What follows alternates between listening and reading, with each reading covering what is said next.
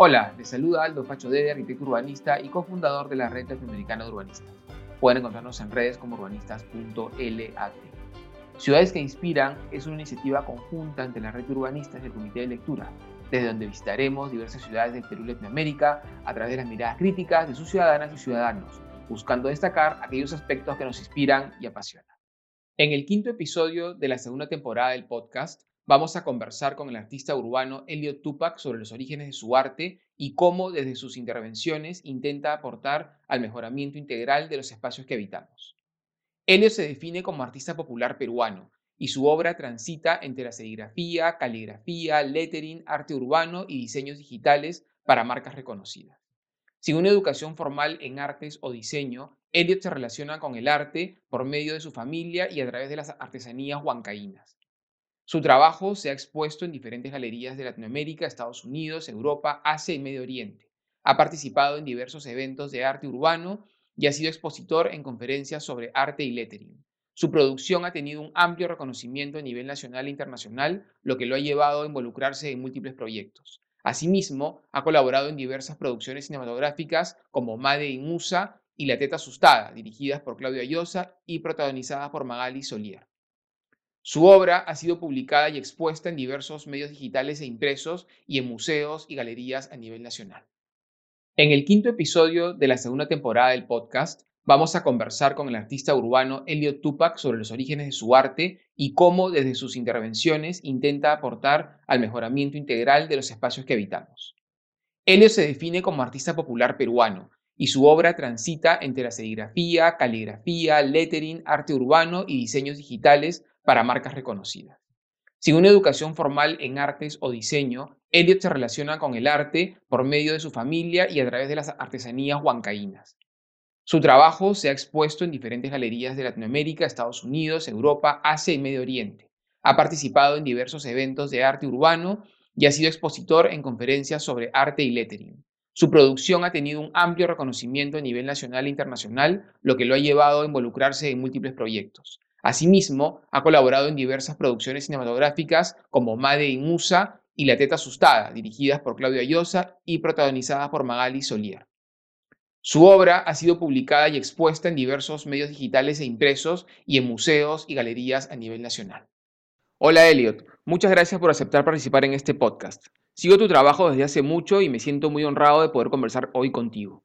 Tu obra es urbana y entiendo que se inspira en las personas y en los espacios habitados, y de esa inspiración ha ido transformando sus vidas. Cuéntanos un poco de eso, de cómo descubriste tu pasión y cómo tu trabajo se ha ido evolucionando en todos estos años que tienes de práctica profesional.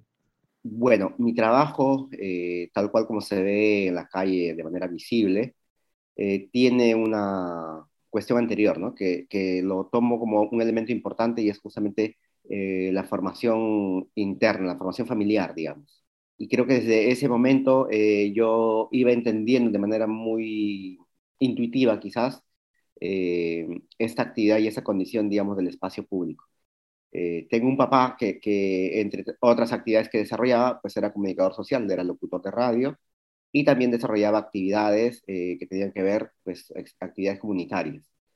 de esa misma manera, muy joven él me cuenta también que, que era, con 18 años era como eh, secretario general de, los artesanos de la Sierra Central de Perú, Huancayo específicamente.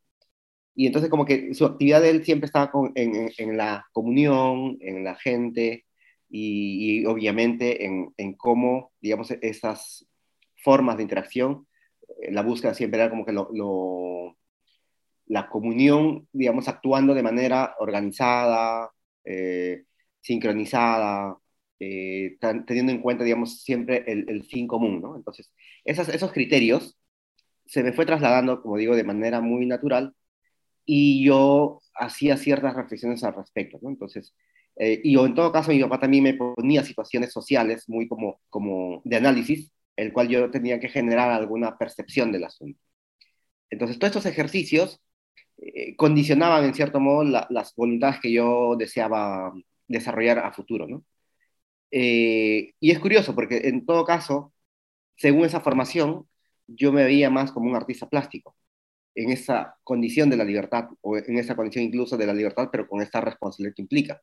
Entonces, eh, al acabar el colegio, yo había decidido estudiar Bellas Artes, pero ahí se genera un conflicto, porque en realidad, desde esta mirada, como fui educado, mi papá no necesariamente estaba eh, eh, sugiriendo que yo me vincule a las artes plásticas. Y ahí es donde tengo una confrontación con mi papá, porque él consideraba que yo más bien debería seguir una carrera, como en el caso específico decía él, una carrera de derecho. Y, y en todo caso, e, esa condición de la carrera de derecho tenía que ver por otro tema también. Y es un tema mucho más allá de, digamos, el derecho como una carrera muy particular para uno, sino es cómo con esa posibilidad de, estudiar derecho yo iba a generar ciertos beneficios comunitarios para velar ciertas condiciones. Entonces, pero claro, yo no me sentía un salvador tampoco en esa medida, o no sentía, o en todo caso sentía que eso para mí ya era mucha responsabilidad, visto como lo explicaba mi papá. Y un poco en las discusiones, digamos, de, qué hacer entonces, empecé estudiando economía, estuve estudiando economía casi un año en la San Martín, y de ahí ya derivo y paso a estudiar comunicaciones. Eh, en el ámbito del estudio en comunicaciones y tanto también en, en, los primeros, el primer año de economía, en realidad siguieron activando, o sea, cada, cada instancia, cada situación, o sea, la casa, la escuela, el colegio, la universidad, eh, por todo lado yo veía ese punto de conexión, digamos, comunitaria, social. Y cuando estudiaba en la San Martín, eh, los primeros años de economía, pues leía Matos Mar, a Soto, que evidentemente más allá de, del tipo de cuestionamiento que se tenga para cada, digamos, para cada libro, para cada lectura, eh, sí me permitía como, en todo caso, tratar de entender desde los ojos de otros o desde la lectura de otros esa otra realidad o esa realidad que ellos concebían, ¿no? Entonces, eso a mí era como que me, abría la cabeza y además contrastaba o, o, trataba de encontrar el sentido con todo lo que mi papá había intentado hacer conmigo, ¿no? Que era esa suerte, digamos, de vínculo social. Y, y ahí es donde cuando ya estudio comunicaciones, empiezo a entender otras cosas más. Incluso había entendido que yo no quería ser periodista. O sea, eh, no se me pasaba por la cabeza de ser periodista, no se me pasaba a ser publicista. O sea, en realidad era como cumplir, que lo tenía muy claro, o sea, cumplir los cinco años de comunicaciones como una herramienta y que ahí luego de eso ver cómo me acomodo. Y, y, resumiendo ya esa otra parte, en realidad acabé comunicaciones y me inserto más bien a la propuesta de ver cómo esta visualidad eh, extendida de mi padre, que era la cartelería, yo podía modificarla, ¿no? Y ahí es donde empieza, digamos, toda una exploración, una inquietud, digamos, bastante juvenil, ¿no? En, ocupar esa estética y decir algunos otros mensajes al cual eh, el habitante de Lima, digamos, o del Perú estaba eh, acostumbrado a ver, ¿no? Que eran los colores, las letras y las fiestas. Eh, y todo esto, en cierto modo, condicionó a que yo más bien vea el otro lado, la, la, forma distinta de, de, promoverlo. Y creo que ese es un poco el punto inicial a toda esta suerte de transformación de, de la visualidad popular. Elliot, gracias por contarnos eh, una parte muy personal de tu vida. Me parece muy bonito, muy potente cómo tu padre descubre en ti esa, esa beta de, de, comunicación, ese interés en las personas. Claro, él interpreta que el derecho era la mejor vía para poderlo eh, madurar y concretar. Eh, tú, claro, le, das la vuelta, pruebas otras carreras y, finalmente eh, lo redescubres en la sumatoria de todo, porque claro, no es comunicación la carrera que finalmente te lleva, sino es la que tú ves como un vehículo, pero donde decanta y donde además eh, tú puedes luego ir mm, en tu misma cabeza, en tu mismo ser, ir decantando todos esos eh, atisbos a diferentes eh, áreas y espacios de, las culturas. Me parece además muy potente esta, esta lectura también hacia atrás, ¿no? digamos, de, tus raíces este, luego en tu, en tu vida en Lima y sobre todo en esta Lima tan diversa y tan global, de la que hemos hablado mucho con Salvador, con Bania, esta Lima que, nos reúne, que nos convoca eh, a, todos, eh, a todos y a todas las, este, peruanas. Eh, muchas veces de forma voluntaria y muchas veces de forma involuntaria, o sea, porque en nuestras ciudades de origen a veces no encontramos esas herramientas, esos espacios para poder desarrollar nuestro talento y terminamos yendo a Lima porque creemos que en Lima lo podemos hacer, pero cuando vamos a Lima llevamos también toda nuestra esencia, nuestra cultura, toda nuestra historia. Entonces, ¿cómo tú encuentras también eh, en, este, en este arte eh, esta manera de poder sintetizar, sincretizar eh, estas culturas, estas esencias que finalmente se transforman ¿no? en, un, mural, en, una obra artística? Me, gustaría, me gustaría que nos, que nos cuentes cómo em, cómo empezaste a, trabajar, digamos, en los espacios públicos, en tus intervenciones, cómo fuiste encontrando esa, esa fuerza que hoy tienen tus murales desde la gente y cómo, y cómo se ha ido nutriendo tu trabajo desde el impacto que has visto que ha tenido y tiene en la vida de las personas. Bueno, eh, Aldo, eh, Sí, es, es una pregunta evidentemente siempre como evolucionando, porque la percepción que yo tengo sobre el espacio público no es lo mismo que tenía hace un año o hace medio año, siempre va cambiando, va mutando, va transformándose incluso, eh, porque la transformación no solamente es eh, desde los actores comunitarios, que es como la comunidad en sí misma, sino también desde las organizaciones que eh, alternan, digamos, esa convivencia, ¿no? las que las transforman en un caso digamos, quizás a nivel estético en principio. Eh, mira, te cuento, yo el 2000, hasta el 2010 desarrollaba eh, mucho lo que sigo haciendo ahora a nivel taller, que es la serigrafía del, papel, ¿no?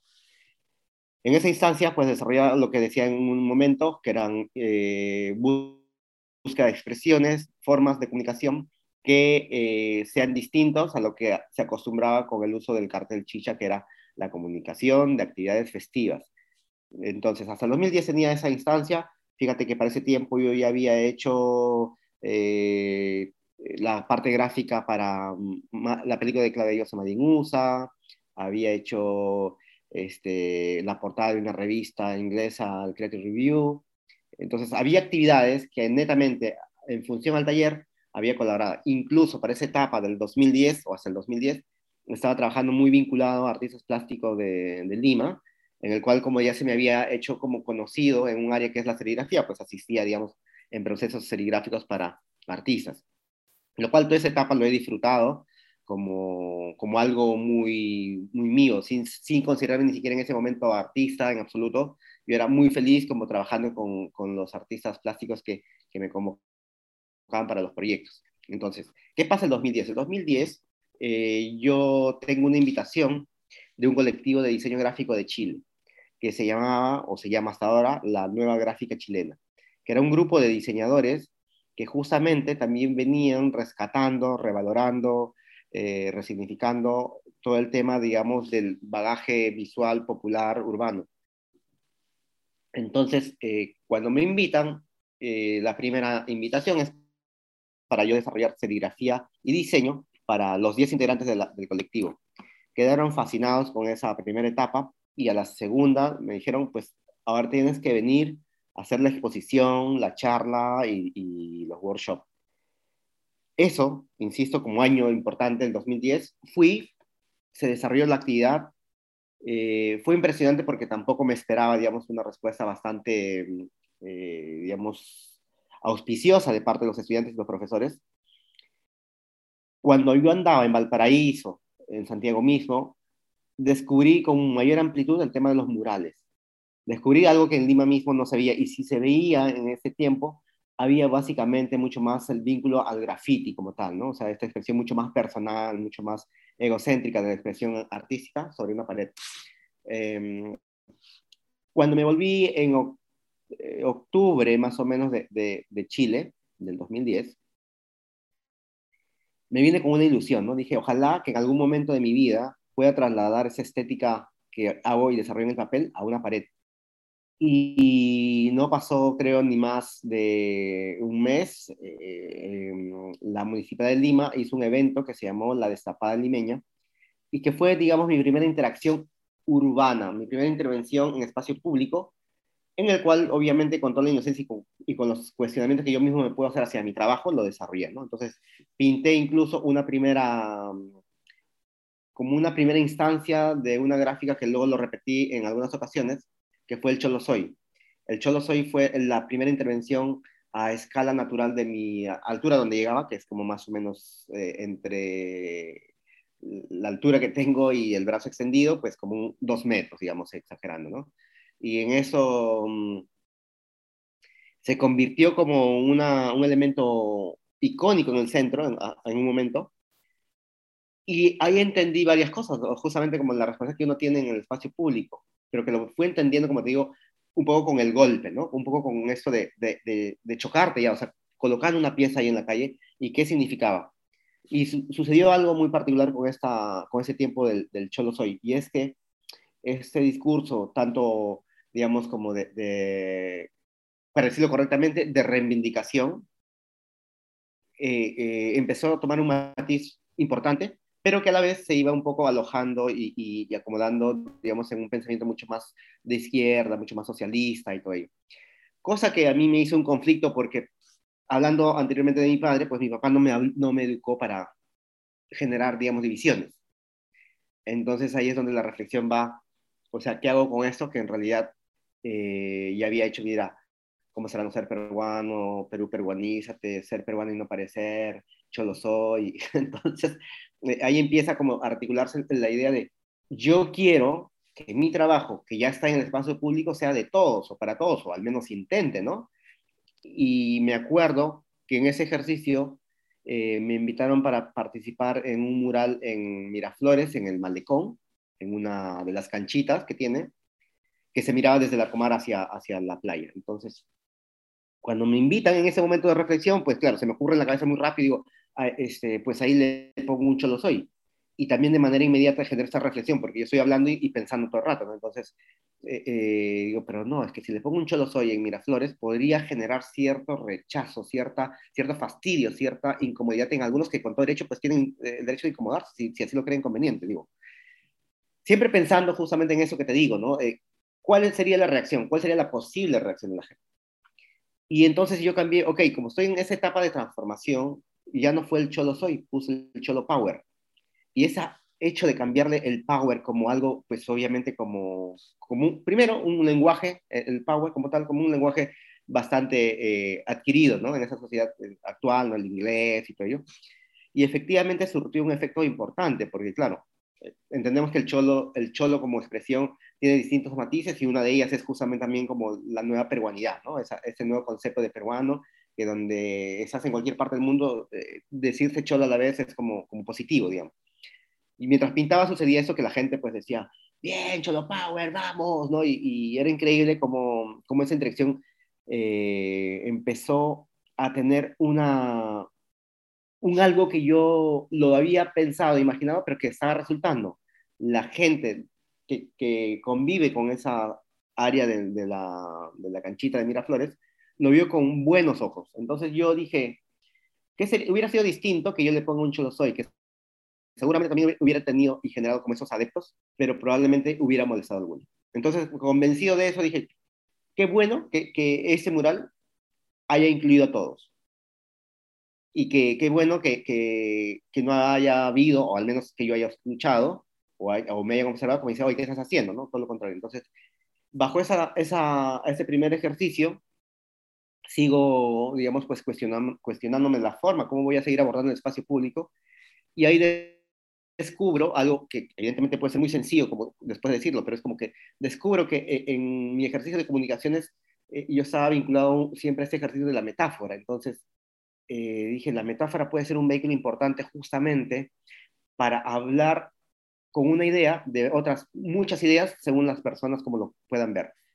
Y me acuerdo que, que la otra eh, intervención bajo esta ya búsqueda es en Cantagallo, en la comunidad de Cantagallo. Y ahí es donde asocio más, o sea, cada vez como te digo, pues con esta inquietud de, de qué manera ser más consciente en la intervención. Entonces, ahí artículo tres cosas, ¿no? La primera es que la voluntad de poder hacer un mural que hable en su propio contexto a, la gente de ese lugar. En este caso, la comunidad Chipilla Cantagallo. La segunda, que eso, siendo una metáfora, pueda servir para que otra gente, una vez que estos elementos visuales estén en redes sociales, pues va a dar lo mismo si lo pintaron en Cantagallo. Lo que va a importar es la expresión, ¿no? ¿Qué se dijo? Entonces, ahí se pintó el Tejiendo Esperanza, que eso fue la, la primera, digamos ya, expresión mucho más aterrizada de, de, lo que ya vendría posteriormente. Y me gustó muchísimo porque, primero, yo quedé, contento que la comunidad, en este caso incluso me acuerdo, porque así, uh, a Olinda Silvano la conocemos desde hace muchos años. Entonces, ella siempre con su carisma y todo, o sea, está muy agradecida de cómo se, hizo esa intervención, que se hizo pensando en ellos, ¿cierto? Que se hizo respetando a ellos, que se hizo considerando a ellos y que en ningún caso fue una actitud mío eh, eh, de violentar su espacio inmediato. Y de, de, esa misma manera, como ese tejiendo esperanza se convirtió también, como digo, en redes sociales como, como eso, ¿no? Donde yo, me, yo también me vinculo, yo también me comunico o yo también me encuentro en esa expresión. Y eso era bonito porque ya eh, ahí nota el tercer elemento, y es que, que cada cosa que uno escriba o cada cosa que uno piense en el espacio público, eh, lo importante que significa decir algo. O sea, yo tengo esta reflexión. Si yo estuviera en la calle caminando y alguien me sorprende con una, no sé, una patada o un cachetadón, pues mi primera reacción no creo que sea la más generosa y bondadosa, ¿no? no creo que, como dice en el caso de la Biblia, ponga la otra mejilla, no lo creo. Sentiría que evidentemente hay una, una violencia ejercida sobre, sobre mí que yo no lo he deseado, ¿no? Entonces tomaría una actitud bastante eh, eh, confrontacional. Ahí es donde yo reflexiono otra vez y creo que las paredes deben ser medios de comunicación para el diálogo, no para la imposición. Y eh, evidentemente eso hasta ahora lo he mantenido, que, que, significa, yo no puedo hacer ninguna expresión confrontacional directa, tengo que ir estratégicamente más bien por la comunicación, por, o por el diálogo, mejor dicho. Y como anécdota, algún amigo con una actividad mucho más contestataria me hizo una observación, me dijo, oye Elio, tú con tu gráfica que ya en Lima, en el Perú se vuelve como potente, tú deberías tener una actitud mucho más justamente contestataria, tú deberías como incidir en temas mucho más eh, eh, beligerantes en, eh, de coyuntura. Y lo que he pensado siempre, le dije, pues yo no, no vine a pelearme con nadie en realidad, o sea, en todo caso yo vine como a vincular a los que estén peleados, ¿cierto? En, en, este otro, en esta otra dinámica en una segunda instancia también me sugirió, ¿no? Como Elliot, o sea, o sea, es algo así como que, hermano, o sea, estás en el momento preciso de tomar, como dice, acción, ¿no es cierto? Y hablar de temas y, y, y con un contenido mucho más, eh, eh, en cierto modo, como más, más, más beligerante, quizás.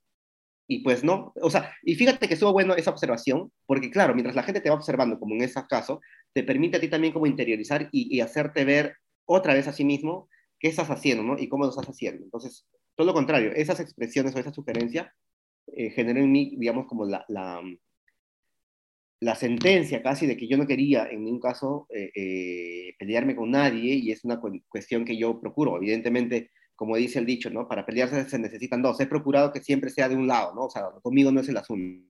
Eh, entonces, ahí yo creo que eh, descubrí, eh, como digo, y lo sigo descubriendo hasta ahora incluso, de cómo el espacio público genera una gran responsabilidad. Y eso lo tengo muy claro y eso hace que incluso haya lugares donde yo no haya intervenido porque simplemente eh, he considerado que no se dio el, el, el, tiempo necesario para el diálogo previo que regularmente siempre hago para poder gestar una intervención. ¿no? O sea, no es que yo llegue y ya tengo un boceto de, de un gatito o tengo el boceto de un violín o algo y, y, se lo plasmo, ¿no? Porque, y si lo pusiera, digamos, de un violín, estará considerado de repente un espacio más infantil, un espacio donde, no sé, curiosamente, más de un niño dijo, y piolín, y piolín, pues digo, hay una conexión y se lo pongo y, y pondré un piolín seguramente con una flor o no sé qué, o sea, me estoy imaginando siempre la actitud de lo que va a representar. Entonces creo que siempre hay esa condición, que no es una, que no es necesariamente una actitud que todos los artistas urbanos lo tengan, y lo cual también yo respeto y valoro, por supuesto, pero si hablásemos solamente de lo que yo intento con mi trabajo, pues es lo otro, ¿no? Como tener esta responsabilidad de, no eh, invadir, de no eh, socavar incluso ciertos valores que, pueden ser contrarios a los míos. Oye, Elliot, qué, qué interesante, qué bonito lo que nos cuentas. Eh, he tenido el micrófono apagado, obviamente, para no interrumpir tu, tu, exposición, pero bueno, eh, nadie va a poder ver mis risas, pero la verdad que me has hecho por momentos reír y a sentir además con mucha fuerza, porque La verdad que me ha, me ha gustado mucho tu, tu relato. Em, me parece muy interesante la manera como te has ido aproximando a esa responsabilidad que tú dices. Y eso me parece destacable y potente porque no todos entienden y asumen esa responsabilidad que tenemos todos los ciudadanos y las ciudadanas como actores de el espacio público y transformadores. O sea, todos somos actores y transformadores del espacio público, de diferente manera. En el caso tuyo, a través de tu arte, en el caso mío, desde lo que yo puedo hacer como urbanista, desde el diseño urbano, la planificación, pero también desde los vecinos que sacan la basura a la calle de forma limpia y ordenada para no perjudicar a los otros, desde el que conduce y para en la esquina para que pase el peatón, desde el peatón que cruza por el sendero correcto para no evitar un accidente o el ciclista. Entonces, ese mensaje tuyo de responsabilidad lo veo muy potente y lo veo trasladable a, todas, a todos nuestros actos eh, cívicos, ciudadanos, cotidianos.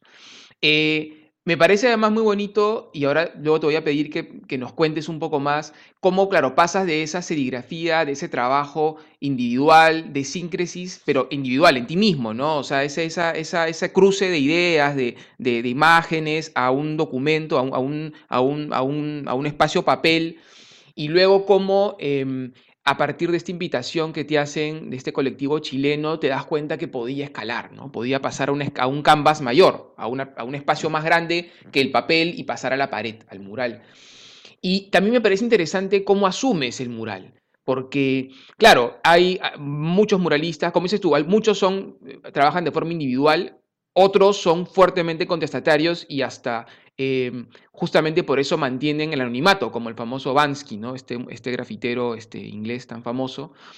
Eh, y otros también eh, lo usan para un, para un mensaje político, eh, digamos, específico.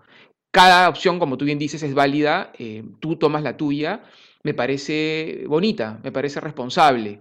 Y yo te diría, me gustaría ver un mural que diga, cholos somos, cholos y criollos somos, porque e, ese, ese esfuerzo tuyo de, tejer, de encontrar, de buscar este espacio en el cual nos identifiquemos y nos abracemos, es tan urgente, Elliot, hoy, en el cual estamos aparentemente divididos por, por visiones políticas impuestas, que no son de nuestra sociedad, porque las y los peruanos somos personas sumamente esforzadas, como tú lo dices, ¿no? Emprendedores, esforzados, somos una mezcla de culturas, de, sueños, de esperanzas, que tú los ves en los espacios que habitamos.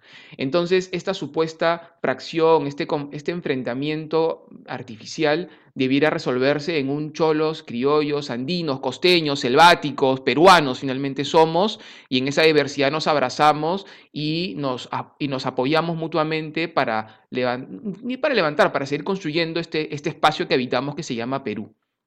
En ese sentido, Elliot, te voy a pedir que, nos cuentes un poco más cómo, cómo ha ido eh, evolucionando tu trabajo con la gente, porque yo he percibido, y esto me corrige si soy equivocado, que para ti ha sido también todo un proceso el poder incorporar a la gente a tu proceso de, trabajo. Primero empezó como un trabajo más individual en tu taller, lo fuiste abriendo y ahora es un trabajo, entiendo, donde realmente parte importante de él es ir y hablar con la gente, dialogar con ellos, encontrar cómo, cómo llevar sus ideas a este, a, este, a este arte tuyo. Y finalmente un tema que me parece muy potente, lo que dijiste, cómo luego este arte, este muralismo va a intervenir y va a aportar y valorar este espacio público.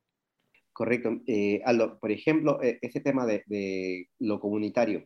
O sea, siempre, y quiero explicar también esa parte porque lo comunitario se puede entender de, distintas maneras, ¿no? Como por ejemplo la participación efectiva eh, a nivel de la pintura, que todos participen pintando. Hay algunas excepciones que se ha sucedido de esa manera, pero generalmente mi, forma de pensar sobre ese trabajo comunitario tiene que ver más que nada con el, con el mundo de las ideas, ¿no? Con, con este aporte que para mí considero importante. Además, porque lo pongo en una escala, desde mi lado, como muy natural, de, de, la, de las habilidades de cada quien, ¿no? Entonces, un, eh, digamos, un ciudadano común, pues no necesariamente tendrá las habilidades generales y formadas por mi propio trabajo, que es como la expertise con el aerosol, con el pincel, con los colores y todo ello.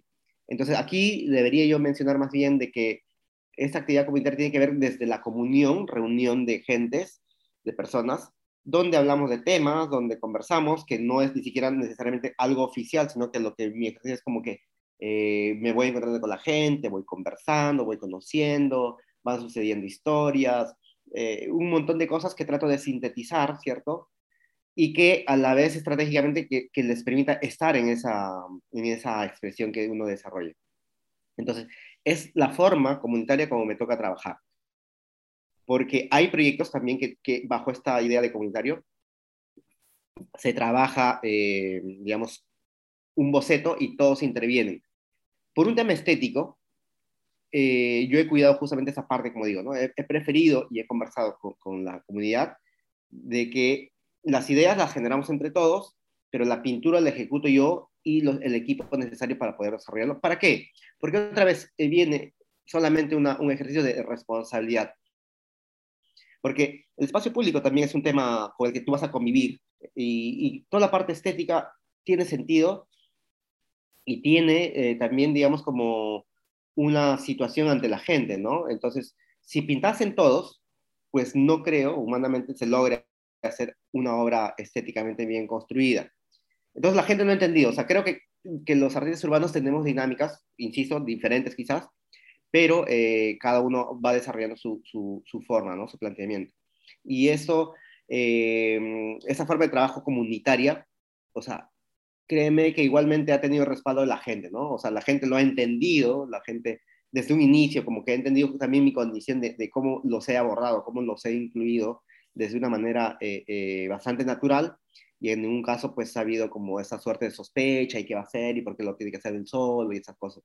Entonces, si hay esa, mm, digamos, este ejercicio comunitario de la comunicación, de conversar, de, dialogar, y a partir de eso generar como las ideas, o al menos yo, transformarlas, digamos, esos criterios que tienen, en, en una síntesis, ¿no? Que es importante también.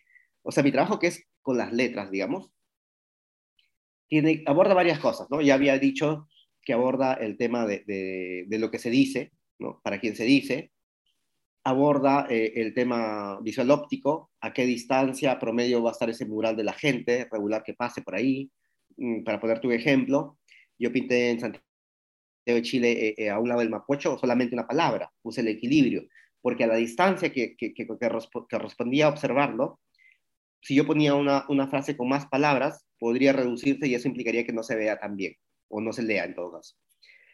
Pero fue tan potente una palabra como equilibrio ahí en Santiago que al final, eh, cuando lo borraron, estuvo tres años eh, eh, visibles, o sea, la gente lo había adoptado y lo había interpretado de muchas maneras, o sea, a tal punto que cuando borraron, hicieron un poco lo que pasó en Lima cuando borraron los murales, como es como quejarse en redes sociales que por favor, ¿por qué lo borraron? Y es más, estaban haciendo como una suerte de campaña para que yo vaya e intervenga otro mural allá, ¿no? Entonces, eso creo que justamente obedece justamente a la primera idea de era cómo trabajamos de manera comunitaria, o sea, uno se vuelve algo así como, como un puente, digamos, ¿cierto? Como un puente entre lo que la gente intenta, piensa, eh, eh, y yo básicamente como que lo traslado ya a la parte mucho más gráfica.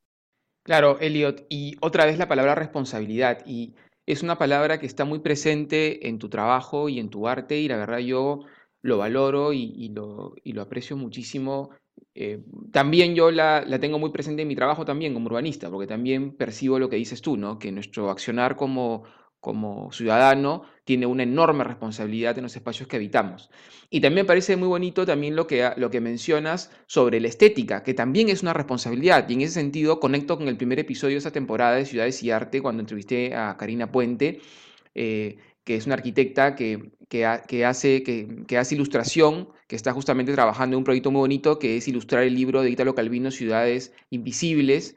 Y Karina también habla de un componente importante de lo urbano, que es lo, lo estético que es tan importante como a veces lo verde, el componente verde, como, como tener pues una, una vereda segura, como tener eh, un, agua, desagüe, electricidad. O sea, si bien la estética puede parecer algo aparentemente mucho más, si quieres, rebuscado, mucho más complejo, decir, bueno, primero agua y desagüe y después hablemos de la estética, como tú bien dices, la estética no, la estética es es importante desde el inicio porque la estética nos permite valorar, apreciar, encontrar, identificarnos, la identidad tan importante, valorar el espacio, como dices tú, cuidarlo, sentirnos reflejados en él. y en eso me parece importante lo que tú mencionas, tu, tu, tu, responsabilidad como artista de que eso que tú vas a plasmar en esa pared, ¿no? Tenga la suficiente calidad eh, estética para que sume y no reste, ¿no? Eso me parece sumamente potente.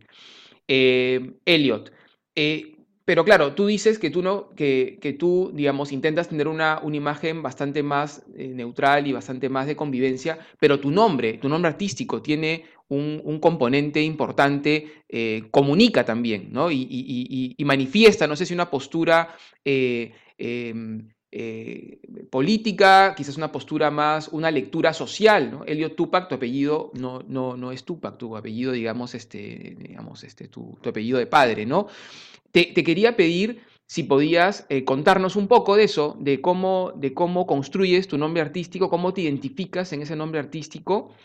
Y ya para, para, terminar eh, también y no volver a intervenir, te quería pedir si podías dejarnos un mensaje inspirador para nuestros oyentes, para que puedan justamente eh, encontrarse en las ciudades que construyen y habitan ya visto en el tiempo de, por ejemplo, hablando del, nombre, Elio Tupac, eh, sí, tiene muchos matices, efectivamente.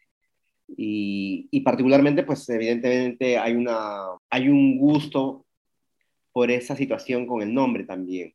Pero esto parte de una anécdota, o sea, ahora lo puedo decir anécdota, pero en realidad un caso real familiar, y es que yo nací en el año 78. El año 77 eh, nace un hermano mío que cuando nace le colocan el nombre de Elliot. Este hermano muere al mes de nacido. Luego me toca nacer yo. Y cuando van a sentar la partida, eh, mi papá sugiere eh, pues este nombre de Tupac. Porque incluso mi papá tiene apellidos, a ver, para decirlo, para que todo el contexto, mi papá se llama Fortunato Urcuaranga Yupanqui. Ya, o sea, tiene dos apellidos incluso muy cusqueños y acá habría que escarbar un poco ya en la historia y todo el asunto, pero va. El tema es que se intenta registrarme como Elio Tupa, mejor dicho, como Tupa. Y en registros, según papá cuenta, es que hacen observación. ¿Cómo le va a poner Tupac a su hijo? ¿Usted quiere que lo discriminen en el colegio? Y tal cosa. Y, y las evidencias, digamos, vinculadas a, actos terroristas y, cosas así, ¿no? Y es verdad, o sea, yo me acuerdo que incluso a un niño ya había este estigma por lo provinciano. O sea, ya en el colegio lo veía. Y estoy hablando de, una, de un espacio cono de Lima, ¿no? O sea, ni siquiera el centro en sí mismo. Em, en esa situación mi papá dice que pues dijo, póngale Elliot, pues, o sea, como Elliot. Y claro, yo de niño, mientras iba creciendo y, oía la historia, yo era, y te cuento, o sea, yo iba al cementerio, porque estaba enterrado mi hermano en el cementerio Huachipa, y yo era el más entusiasta y el que iba y, cambiaba las flores y el, el, agüita y todo el asunto. O sea, porque tenía evidentemente esa conexión natural que yo le debía el nombre a un hermano, ¿no? Pero, o sea, no es que le debía como tal, era una, una conexión natural. Es como que había algo con este ser que evidentemente este, mm, no me colocaron el Tupac, pero bueno, tengo el nombre. Entonces, así he crecido durante mucho tiempo, y digo mucho tiempo porque también reconozco que ahora ya no visito el cementerio.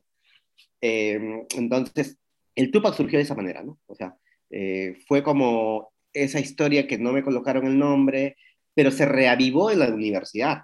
O sea, en la universidad se reaviva esta historia personal, porque yo empecé a generar o a tener un conflicto inmediato que fue, eh, Elliot, ¿tú a qué te dedicas? Y yo decía, carteles chicha con mi, papá y hacemos, y mis amigos casi a una sola voz decían, pero para no decir una palabra grosera en este medio, pero es como que qué tontería hacen, ¿no? O sea, eso, se era como despectivo en absoluto, ¿no? O sea, se, casi se vituperiaba la condición del cartel y, todo ello, entonces su, origen popular. Y ahí es donde empiezo a recordar esto del Tupac y digo, caray, o sea, puedo asociarlo y buscar este equilibrio del cual cada rato estoy hablando, ¿no? O sea, buscar esta, esta suerte, este balance.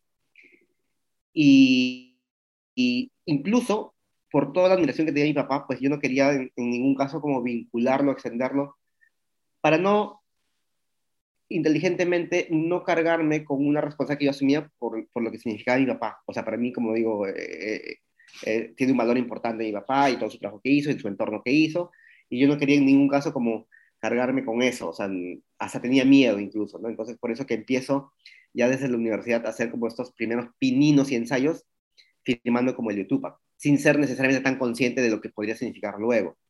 Ya cuando, ya estoy hablando ya dejando la universidad y las actividades que hablamos hace un momento, ¿no? De, de, 2001 al 2010,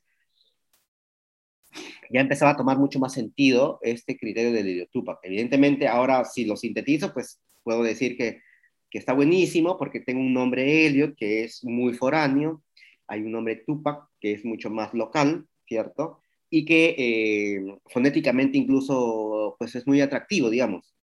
Ajá. Y si ya lo quieres llevar al lado, digamos, que, que, ha pasado, los que ya lo ven de otra manera, no sé, te encuentras con un amigo eh, eh, de marketing y te dice, no, increíble, hermano, o sea, ese nombre como que ya, pues no hay pierde, ¿no? Una cosa así. Pero, o sea, le estoy contando de que eso partió más desde la inocencia, ¿no? Desde ese lado de, de conectar con una historia. Qué bonito, Elliot. Qué bonito esto que nos cuentas, algo que alguno probablemente haya leído como un tema más reivindicativo, social, una vez más nos llevas a este equilibrio, a esta responsabilidad, a esta... y también un poco a esta inocencia que también le hemos visto eh, en, a lo largo de, la vida que nos has contado, de este, irte encontrando en la manera que vas viviendo. Eh, gracias, gracias por, por, contarnos una vez más algo muy personal y ahora sí te pediría que nos dejes con, con ese mensaje eh, inspirador para nuestros oyentes. Eh, yo hago charlas con jóvenes. Hago charlas con jóvenes, eh, básicamente en institutos, universidades, colegios, ahora pues todo netamente virtual. Y lo que tú decías que me parece importante, como descubrirme en el proceso, ¿no? Como descubrir como humano en el proceso, o sea, y eso es verdad, o sea, realmente es así. Y yo a los chicos que, que están en universidad en más de una ocasión, le cuento bajo mi propia experiencia, ¿no? O sea, bajo mi propia realidad incluso, lo que conté en un momento. Estudié, o sea, intentaron que yo vaya por el derecho, estudié, con, eh, eh, empecé a estudiar economía, pasé por comunicaciones y el resultado de todo, soy un artista urbano, ¿no? O sea, ninguno de los anteriores para hacer otra cosa que, que, que rompe, digamos, con, con, con, esta casi explicación lógica de qué, qué tendría, o cuál sería mi espacio laboral o de interacción. Yo lo que sugiero es que los jóvenes sean conscientes el momento que le toca estar si, ahora mismo alguien está escuchando y dice, pues está estudiando eh, una carrera X, la puede cambiar, no pasa nada, no se acaba el mundo. Y a mí me ha pasado, como a todos, que y dije, pero ya, estoy estudiando lo que no me gusta. Pero lo que sí yo hacía, aun cuando no me gustara, era mi actitud responsable académico. O sea, yo respondí todo, mm, eh, eh, fui un alumno regular, no voy a decir bueno, pero regular, bastante regular, bastante regular. Y creo que cuando yo cambio de un lado para el otro, y ahora sí lo cambio también, como ahora voy a pretender, estoy armando un taller de cerámica, eh, no me da miedo, porque realmente me voy descubriendo, o sea, me voy descubriendo y voy descubriendo otras habilidades y creo que no hay pierde en ningún caso, o sea, como que todo el elemento aprendido en un área me sirve para trasladarlo al otro, evidentemente no de manera integral, pero te sirve como herramientas. Entonces, todo lo aprendido es una herramienta, nada se desecha, todo te permite un crecimiento. Y termino con una reflexión final. Mi sobrino, el que alguna vez anecdóticamente cuando era niño, él también me admiraba, él se llama Cristian, ahora tiene 21 años. Cristian eh, me dijo una vez, tío, así como existe un Elio Tupac, ¿por qué no puede haber un Christian Ayer? me hizo reír mucho. Y él empezó a estudiar tres años de medicina. Este año empezó a estudiar diseño gráfico. Y no se acaba el mundo. Ha tenido el apoyo de papá, de mi hermano, eh, tiene el apoyo mío absoluto. Y creo que así estamos en la vida. Estamos como para cambiar cuando querramos. No pasa nada. Lo importante aquí es como la actitud con la que nos enfrentamos, ¿no? O sea, siempre positivo, siempre consciente de nuestras fortalezas, nuestras debilidades y, y, así ir en la vida, ¿no? O sea, seguir aprendiendo y ver lo positivo de cada cosa. Y aún así, eh, yo decía a la gente, miren, no se preocupen porque de hambre no se van a morir. O sea, yo creo que tienen tantas habilidades como para descubrir que lo más probable es que terminen haciendo cosas que creían que era imposible, que creían que no estaba en sus habilidades y, y no, o sea, todo lo contrario. O sea, entonces es como el redescubrimiento constante de cada quien. Ahí está, yo creo que la fórmula, porque en ese intento, pues uno está buscando en verdad su propia felicidad interior, ¿no? Y, Y eso es lo más importante, lo más valorable en esos tiempos, ¿no? Que todo tenga sentido en función a lo que nos nutre, a lo que nos hace feliz y a lo que nos llena como el espíritu. Mil millones de gracias, Elliot. Ah, muy lindo tu mensaje, muy potente y además muy de contexto. Eh, no es la primera, digamos, eh, lo que me comentas me hace recordar diferentes charlas con, con amigas y amigos que me han planteado estas eh, dudas, estos, ¿no? con sus hijas o sus hijos sobre cómo, qué van a estudiar, cómo van a hacer.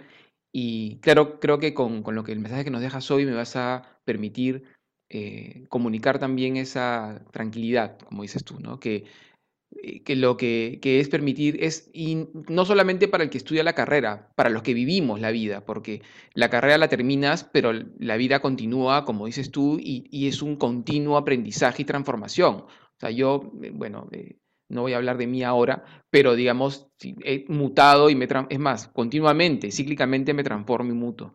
Y hay un tema que tú dices, yo me, voy a tomar la, libertad del atrevimiento y, ojalá, digamos, no te, no, te moleste. Eh, voy a, entiendo y siento que la herencia de tu padre es esa responsabilidad con la cual eh, tomas la vida y los actos que tú desarrollas. Eh, la herencia de, tu, de tus culturas es buscar encontrarnos en esa diversidad.